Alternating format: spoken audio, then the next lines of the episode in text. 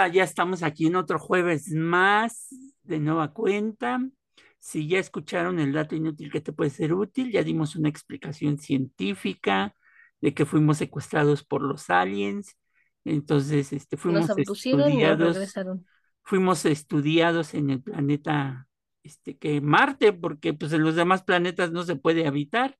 No, no, es que Bueno, estábamos al, al como en un menos los seres humanos, este, Ajá, ajá. este, y luego ya ves que ayer salió ahí en las noticias una histeria colectiva ¿De? de que se veían luces ahí por Zaragoza y la Moctezuma Y yo dormida. No puede ser. y, y po- y por tu colonia Mi Esperanza, Gina, y en Iztacalco, Ajá. este, pues resulta que la gente en, en este pánico colectivo que metió Maussan, Ay, Dios. Ajá. este, pensaron que eran naves que estaban invadiendo la Ciudad de México como si la Ciudad de México fuera este, pues la ciudad más segura y todo lo demás, pero Me sentí así como en película gringa, oiga. ajá, y resulta que eran los juegos de luces de un concierto que va a haber hoy en el, en el Foro Sol. Entonces, Ah, oh, claro, to- todos sabemos de qué concierto hablamos. entonces, pero bueno, no fuimos abducidos, estamos aquí en la Tierra todavía, y hoy vamos a hablar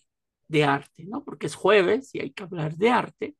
Entonces vamos a hablar de una, de una obra que se llama Bodegón Futurista. Eh, para Mm, los que saben de arte, ¿qué es un bodegón, Gina? Si tú que eres experta en las artes plásticas y que de seguro en tus asignaturas de dibujo y de pintura y de comunicación visual hiciste muchos bodegones. ah, no, Este, no puedo decir que hice tanto, hice como dos. Entonces, ¿qué es lo no que lleva normalmente un bodegón, Gina?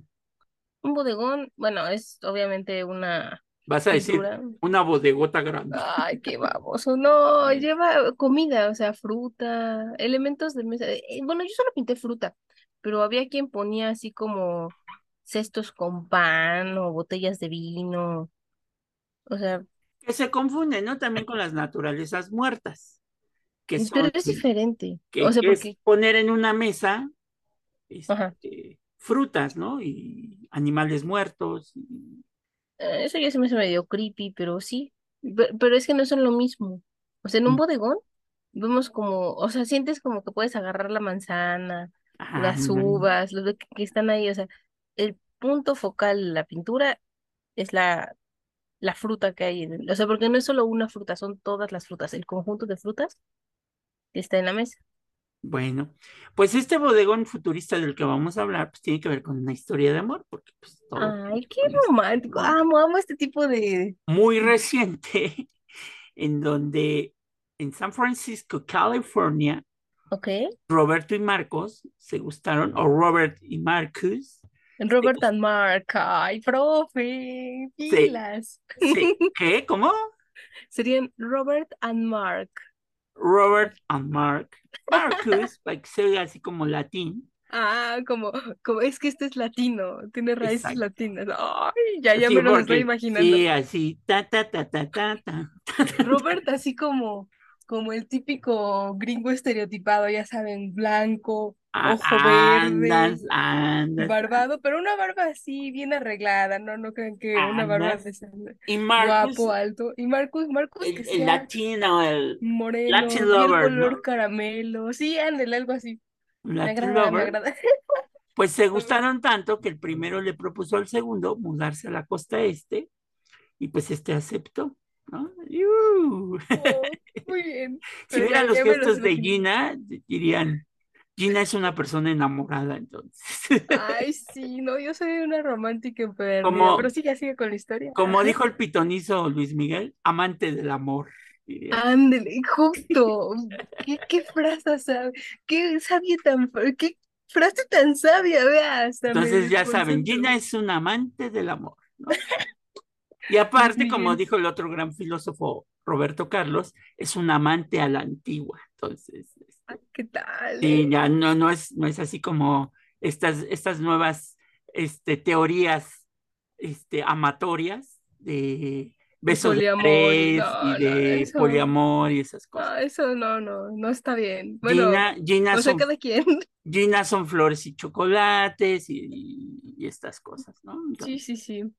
cartas todavía escritas, ¿no? De no de Gmail y estas Una cosas. computadora, no, pues es que yo como sé que le escribieron ustedes, no. que la no. mandan por correo y todo eso. Algún día dará su apartado postal para que sí, como no. sus admiradores a China. No, hombre, no. O sea, también, también una secuela, o sea, es que es peligroso, ¿no? Pues en estos eso. tiempos sí, ¿verdad? Pero bueno. Sí, Acuérdate que antes en los setentas Ya ve lo del periódico que contraba- contratabas un anuncio en el periódico y ponías tu apartado postal. Sí, no, pero actualmente, bueno, uno podría decir que es parecido en las redes sociales, Sí, sí. pero ahí está más gráfico, entonces también es peligroso. El, Ay, el apartado postal era como, como, como ahora el Facebook, cuando todavía no le das el aceptar la amistad. Y te aparece personas que quizás conozcas y dices, bueno. ¿cuánto tiempo llevas stalkeándome que ya me apareces aquí? Es- exactamente. Entonces, pero bueno, estos personajes y que cualquier amante de la fotografía reconoce las inconfundibles imágenes de Robert Maltform, que es, digamos, este, este fotógrafo que se enamoró de Marcos, como habíamos dicho, y que muchas de sus imágenes siempre eran en blanco y negro y en gran formato, o sea, eran, este, quien ha ido a Nueva York, nosotros no, pero quien ha ido a día, Nueva día. York está, ¿qué es la Gran Avenida? ¿Cómo le llaman en Nueva York? La calle principal. Ah, Este, no, Times. Square, ¿o cómo le llaman? Ah, Times Square, claro.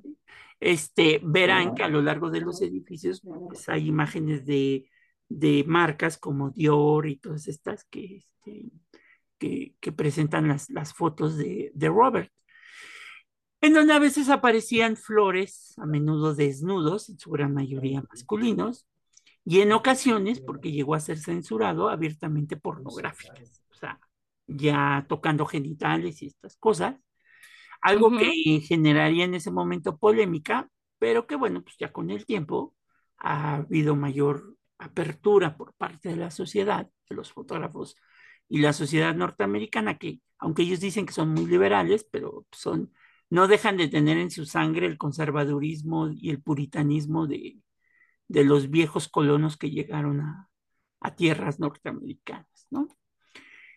Entonces, Mapplethorne nació en, es un neoyorquino y desde pequeño sabía quién era, por lo que siempre fue desarrollando un interés estético y artístico por el cuerpo masculino. Empezó en el cine, nunca, dice él, le había gustado la fotografía, pero se inspiró mucho en el admirado Andy Warhol, ¿no? Que es, para los que no sepan quién es Andy Warhol, es el que hizo famosa la lata de Campbell's. sí, y es que justo le iba a decir, cada que pienso en Andy Warhol, pienso en la lata de Campbell's. y, y Marilyn Monroe, ¿no? En estas, Ah, Marilyn Monroe en con, esta con una paleta de paleta, colores, ¿no? Claro. eh, de paleta de colores, pero para sus piezas introducía, introducía siempre imágenes fotográficas.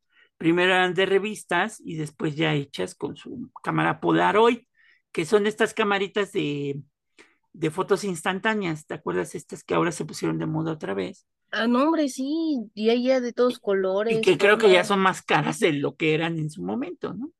Bueno, no sé qué tan caras eran en su momento, pero actualmente la cámara es cara, pero ¿sabe lo que es más caro? El rollo. Es- exactamente, o sea, es el triple de caro que, la misma cámara a veces. Y luego encontrarlas es todo un rollo, ¿eh? Sí, O sea, no es que te, literal, es un rollo encontrar un rollo. Que era la, la clásica cámara de, de la villa o de Chapultepec para que te dieran tu foto instantánea después de tomártela con tu, con tu crush, con tu crush, con tu, y romántico, con tu alma que te quita el sueño, etcétera, etcétera, ¿no? Con tus primos que vinieron desde muy lejano para conocer. También, Sí, con, claro. o vestido de charrito ahí en la villa, pero No, bueno, yo no tengo esa foto, qué triste. mm, no, lástima. Este, pronto empezó a descubrir que podía contar lo que quería contar con una simple cámara. Empezó con autorretratos, retratos de otras parejas, de una cantante y poeta, Patti Smith, eh, que le hizo inclusive todas las portadas de sus discos. Eh, a medida que los años 70 se desarrollaban, este, Thorne era más consciente de que lo suyo era la fotografía y empezó a expresar su arte con imágenes de gran impacto, pues mostraba escenas de sadomasoquismo, sadomasoquismo, perdón, y homoerotismo de lo más explícito. Eso sí, con una impecable calidad técnica, o sea, no era pornografía. No, no, era arte. Era es que hay una delgada línea, pero literal, o sea, las altas y ya una cosa completamente radical. Exactamente, pero también este, fue fotografiando composiciones florales, pues no todo era sexo, ¿no? O sea, La sí, belleza la encuentras en todos lados, sí, sí. no sean morbosos. Además de retratos de flora y nata de la cultura neoyorquina de los años 70, eh, y nunca paró de experimentar su técnica y su temática. Para los años 80, tiempos duro, duros para la comunidad eh, gay en, en, Estados Unidos. ¿Por qué razón? Porque hubo un, pues comenzó realmente y fue los años 80 fue la gran epidemia que acabó con la vida de muchos artistas, entre ellos la de Mapplethorpe, con la llegada pues de lo que hoy conocemos en español como el SIDA, el síndrome de insuficiencia, ¿qué? ¿Cómo va, Gina? Se me fue. Síndrome Un síndrome de inmunodeficiencia adquirida. Exactamente. Sus siglas en inglés son AIDS, pero en español son SIDA. SIDA, ¿no? Que terminó con su vida en marzo de 1989 y que fue una, una epidemia que el gobierno norteamericano, ahora que hablan mucho de las vacunas en México y todo eso, el gobierno, el gobierno norteamericano cerró los ojos de ese puritanismo que siempre han mostrado, ¿no? o sea, que no son tan abiertos, ¿no? ¿Quién los viera esos gringos? Sí, ¿quién los viera viniendo aquí a cambiar collarcitos los spring breaks este, en Ah, vacaciones? no, pero eso es en Nueva Orleans, ¿no? No, o sea, Pues en todos lados, Mardi sí. Gras. ¡Ay, qué cosa! Las Vegas, acuérdate que en Las Vegas lo que pasa en Las Vegas Se queda en Las Vegas. No Hasta manches, te puedes casar tres son- veces y con Elvis Presley como como Ah, como no, pero, pero quiero aclarar, o sea, sí te casas de a Davis, o sea, no, no. Y es sí- legal, o sea, sí es Sí, legal. desaparece Coto, pero en Las Vegas Pero sí, sí si es legal, de- tengan cuidado si van a Las Vegas y creen que es cotorreo. O bueno, agarran gringo y ya tienen visa, amigo. Bueno, si agarran gringo, pero pues si vas con tu compadre o tu comadre, pues, pues, pues no. Pues bueno, Pero bueno, registren el matrimonio en un consulado mexicano, ándale, para que tengan validez y tengan derechos. obvio. Este, en su nueva vida en Manhattan, el californiano se convirtió en modelo, oficinista y sobre todo amante del fotógrafo, que este, lo que no significa una relación monógama, eh, que, ¿Y es el estaban de caso, acuerdo los dos? que es el caso de Marcus, ¿no? Eh, eh, eh, que decía que, bueno, pues él confiesa que sabía darle a Robert lo que en ocasiones necesitaba. Y no estés pensando mal, Gina, ya, No, ya, la es cara que de pensando- Gina. ¿Qué, qué, qué mente tan abierta? Es que eso de la poligamia eh, me sorprende, me sorprende. O sea, yo, no, no sé, no, qué liberal. Y como decían los que han estudiado a Robert, en una relación sexual libre de BDSM, muy emocional, y protectora de cucharita pringosa en la cama. Órale. O sea, ¿qué es la relación sexual libre con estas siglas?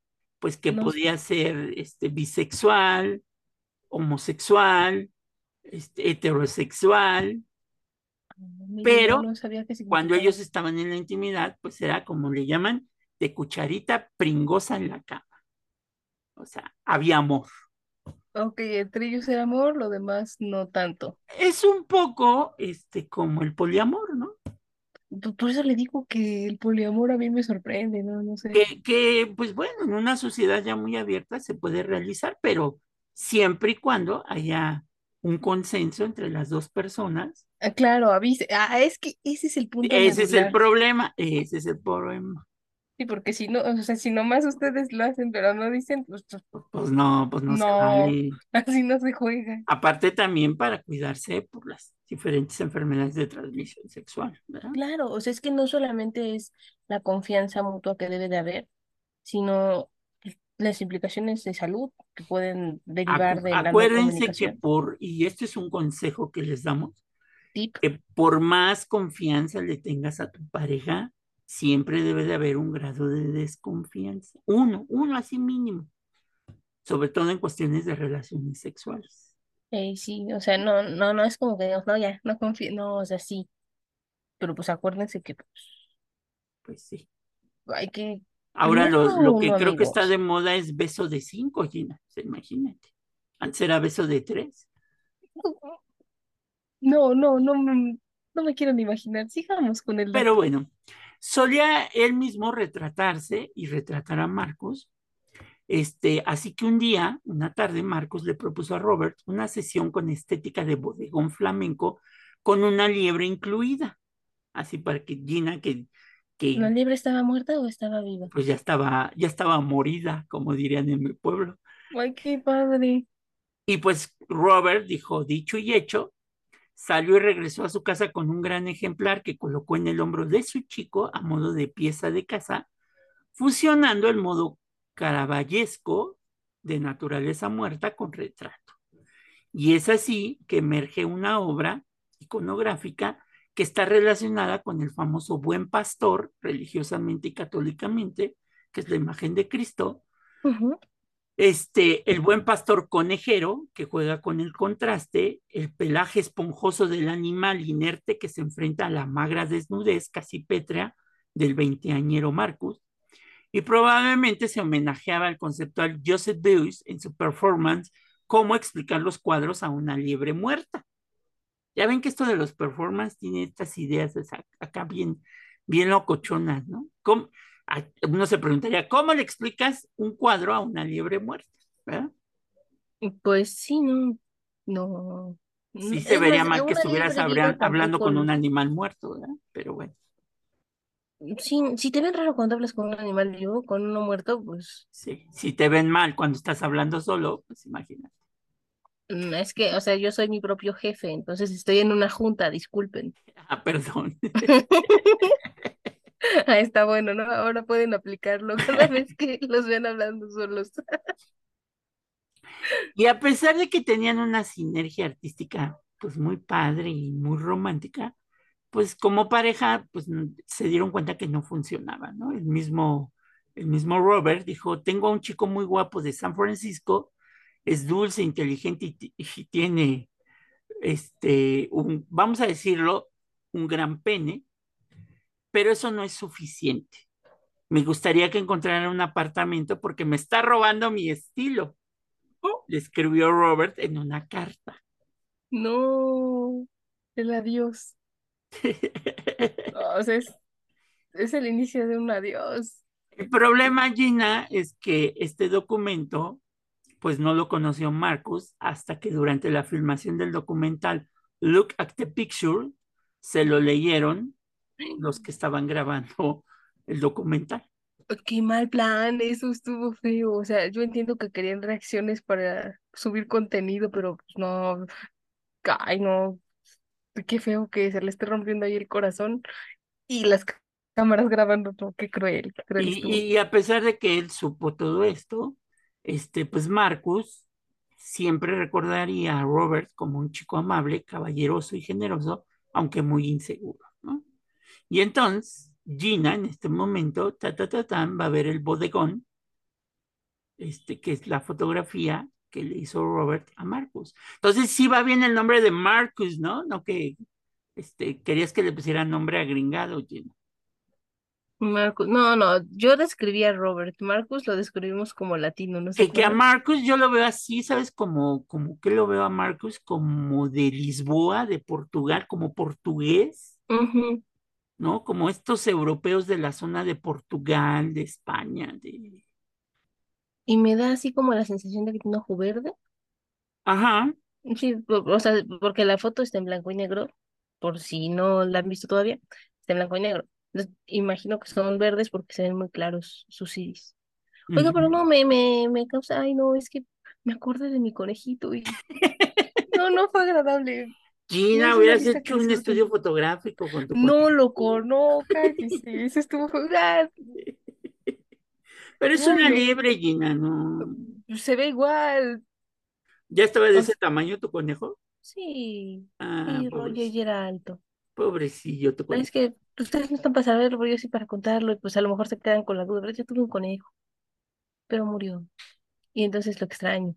Y ver esta foto, pues, no trajo agradables recuerdos. Pero Digo, que la hay estética tan, es muy hay buena. tantos conejos en el mundo que puedes adoptar, Gina.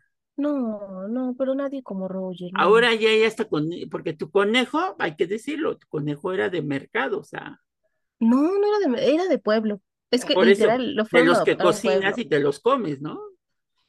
En un molito.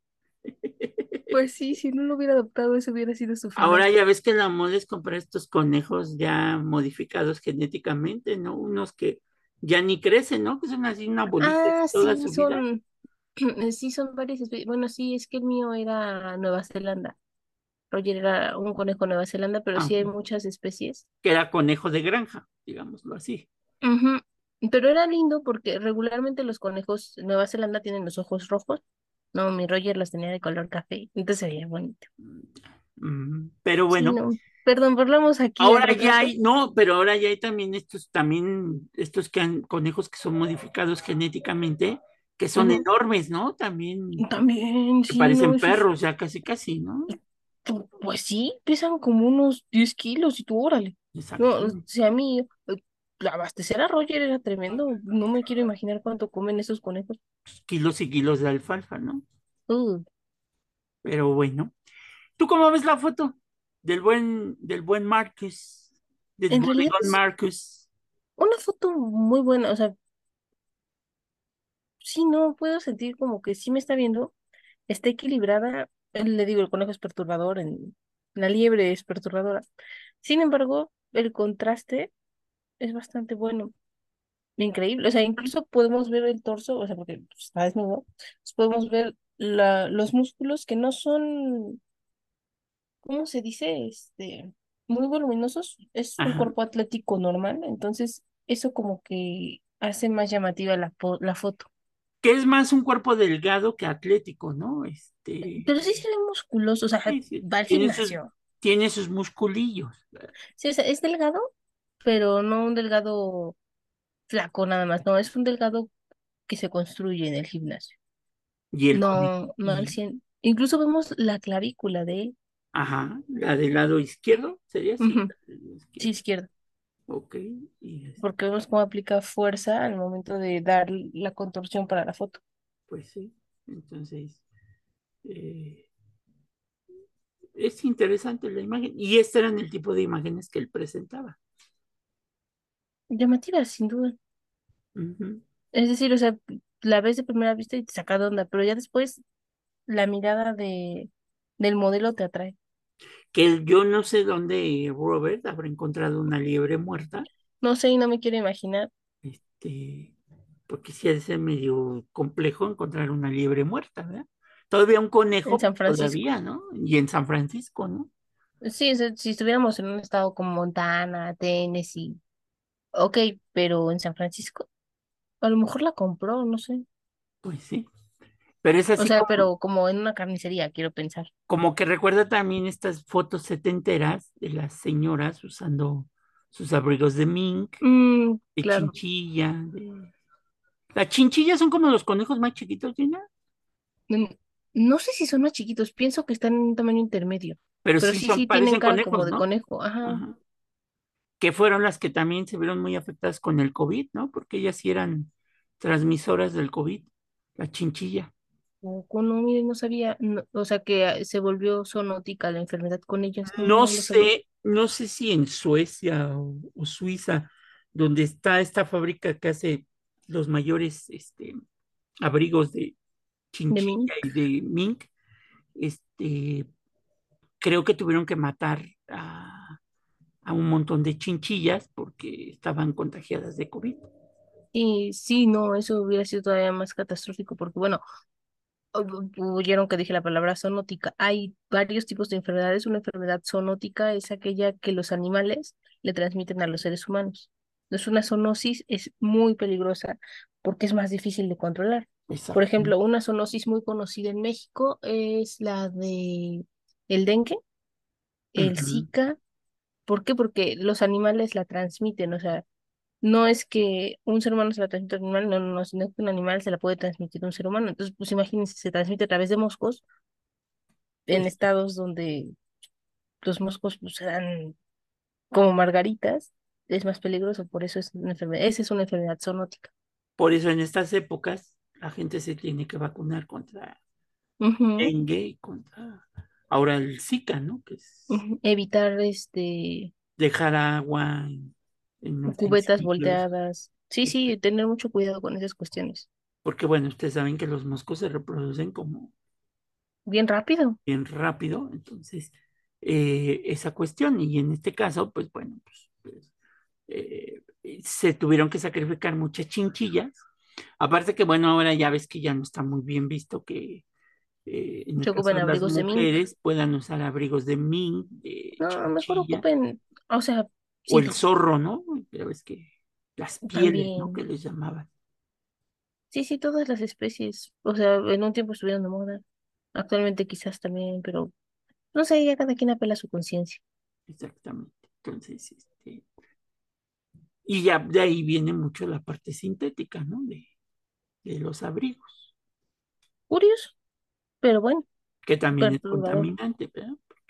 Ah, es que la mancha de carbono, ah, entonces todas las acciones que realiza el ser humano generan contaminación. La cuestión es qué tanta contaminación. exactamente. Entonces, pues esa fue la historia de amor de Robert y Marcus. Eh, Ay, no, pobre Marcus una... enterarse que, Y después de eso terminaron al 100%, o sea, no, pues ya se había muerto este Muffleton. O sea, No estuvo me con él, eso. estuvo con él, pues, pues, pero él decía que, que pues le estaba robando su estilo. Yo no sé a qué se refería al robarle su estilo. A lo mejor no era propiamente el estilo, sino su esencia, porque Marcus no se dedicaba a la fotografía. Exacto. Y él le propuso, por ejemplo, esta foto, ¿no? más bien era su modelo, su... Quizás en algún punto fue su musa y después, poco a poco, él sintió que le robaba el estilo. No sé, los artistas son Sí, es que si tú a muy artista diferentes. le propones la obra, pues ya le rompes toda su, su, su integridad artística de innovar, ¿no? Exactamente. Porque el artista puede estar sentado y de repente ve pasar una mosca y dice, voy a pintar una obra donde la mosca está volando sobre una manzana. Y no es lo mismo que tú le digas, oye, quiero que me... Por eso luego los autor, los retratos que te hacen, que vas y dices, oiga, señor pintor, quiero que me haga un retrato, pero lo haga con estas y estas. Yo por eso me sorprendo mucho del retrato de Silvia Pinal que le hizo Diego Rivera, Mm, porque yo digo, pues no resalta la belleza de Silvia Pinal en ese momento. sí, no, no se ve diferente. O sea, es, es bonita, pero no tanto como Silvia en ese momento. Y, y ya llegando a ese punto, Gina, y para cerrar, ¿tú qué opinas? Y me imagino que tú fuiste de las pocas que ha de tener ya en sus manos esta colección que hizo, este, porque eres chica Barbie, este, Mattel, por, por los 100 años de, por el, el Día del Cine Mexicano, que hizo en, en colaboración con el Palacio de Hierro de de María María Félix. Félix. ¿Te, te gustó María Félix? Me gustó, pero le voy a decir la verdad, o sea, nadie como María Félix. Y por más que Mattel se esforzó en, en hacer su rostro parecido, podría decir que no es la cara tranquila de María Félix, sino que parece que copiaron una, una cara en donde está gesticulando. que está haciendo puchero, ¿no? Se Ajá, como, exactamente, o sea, como como que ellos quisieron hacer como que estaba seria, enojada. Ya sabes, esta mirada de María en la que te estaba juzgando, mirada juzgoncita. podríamos decirlo, ellos intentaron recrear esa imagen y le salió como que está haciendo puchero, o sea, no, no es tan bonita como el original.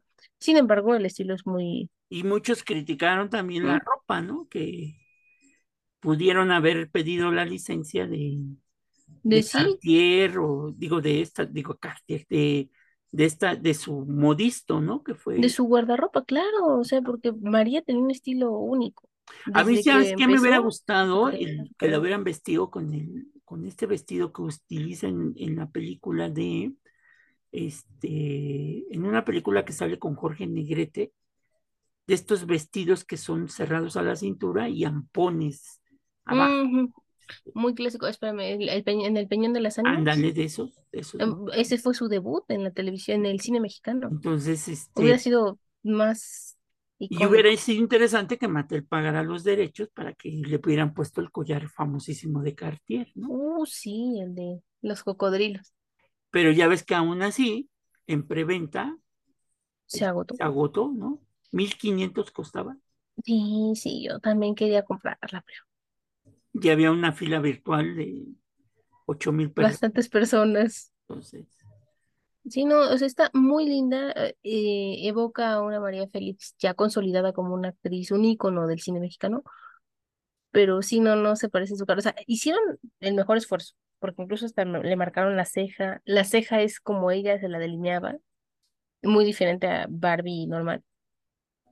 La mandíbula perfilada, los labios rojos, pero sí la nariz, eh, eso, en lugar de parecer la mirada juzgoncita, pero con estilo y clase de María, parece más bien como que está haciendo puchera. sí que para que la niña pues, ya le subiera la mano y, y hubiera puesto la pose de siempre, ¿no? Con la cosa así levantada de María Félix. Pero No, sí no, y me... además me encanta porque literal pusieron, o sea, en el lenguaje corporal de María, las manos a la cintura y así como en posición retadora. Ujú. Así está en el empaque. Entonces, véanla también, la, la, la muñeca, este, Si eh, la compraron, pues manden una foto, ¿no? manden una foto que yo hubiera tomado, ¿sabes qué postal hubiera tomado para la muñeca? Pues la de enamorada, creo que es, Enamorada. Sí, o sea, hubiera puesto eso, más bien, o a lo mejor como Doña Diabla, ¿no? ándele, de ahí viene el apodo de la doña. Doña Diabla, entonces, con ese vestido entallado, ¿no? Al, Sí, sí, al sí. 100%. Pero bueno, pues al final de cuentas es Mattel, al final de cuentas es la licencia es Barbie. Entonces, si tienen su Barbie María Félix, este, pues deberían de hacer un Ken, este, Jorge Negrete, Jorge Negrete o Pedro Armendáriz, ¿verdad? ¿m? el Indio Fernández. O el No, indio. ya No, todos los ya. Todos los Es- protagonistas Ya ese ya es como He-Man y los amos del universo. y- Mientras no hagan uno así como Agustín Lara.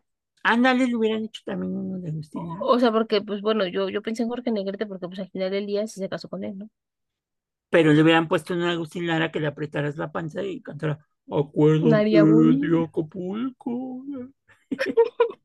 Que al final de su vida ya decía que le chocaba la canción, Y, que y- porque el lugar al que iba, lugar en el que se la cantaban. y que a María, si le hubieras apretado la panza, dijera estas frases célebres, ¿no? Que yo no sé No si me ella las creo la dijo, divina pero garza. yo no sé Soy si la ella las dijo. garza. Exactamente, ¿no? Amo, amo. Tan Amo. icónica. Pero bueno, lo que es no tener que hablar de otra cosa. Pero No, para cerrar el programa. No, pero sí quería saber tu opinión. Ahorita que vimos a Marcus, porque bueno, pues, sí es interesante que Gina, que es una, ¿cómo se le llamaría? Felixista. Una felicista este, eh, y una Barbie, Barbie loga, este, Barbie Lover, Love, Lover. Barbie lover, este, pues nos diera su opinión de esta, con, esta colaboración de Barbie con, con María Félix. Eso, o sea, nunca va a haber una igual, obviamente. Eh, pero en realidad es bueno que le hagan un tributo a una actriz mexicana como lo fue María Félix. Que ya se O sea, hecho la y no, no solo porque me cae bien, ojo, sino porque es una de las actrices mexicanas que no solo triunfó en su país, sino también en el extranjero. Que ya se aventó una frase llena así muy de María Félix al principio, ¿no? Corta que Eh, dijiste, este, ¿cómo dijiste? Era de María Félix. ¿Cuál, la, que dijiste? A ver. yo no soy la, yo no me creo la No, la garza". que dijiste ahorita en tu último comentario. La dijiste sin querer, yo creo. Que ya hasta se te olvidó. Dios, no, la dije, la dije y no me di cuenta. Dijiste algo de no era la única o algo así, dijiste. No es que fuera la Ah. única, algo así. que nunca va a ser la misma, pero Ah. Ah, exacto. Ese ya, ajá, o sea, es que es la verdad, ¿no? Nunca va a haber alguien como María Félix, pero se Exacto. parece mucho. Pues entonces. Nos retiramos con esta frase de María Félix de Gina. Yo no soy la divina garza. No me creo la divina garza, yo soy soy la divina garza. Exactamente. Ay, Gina, Gina. Cuídense mucho y nos escuchamos la próxima semana. Pues.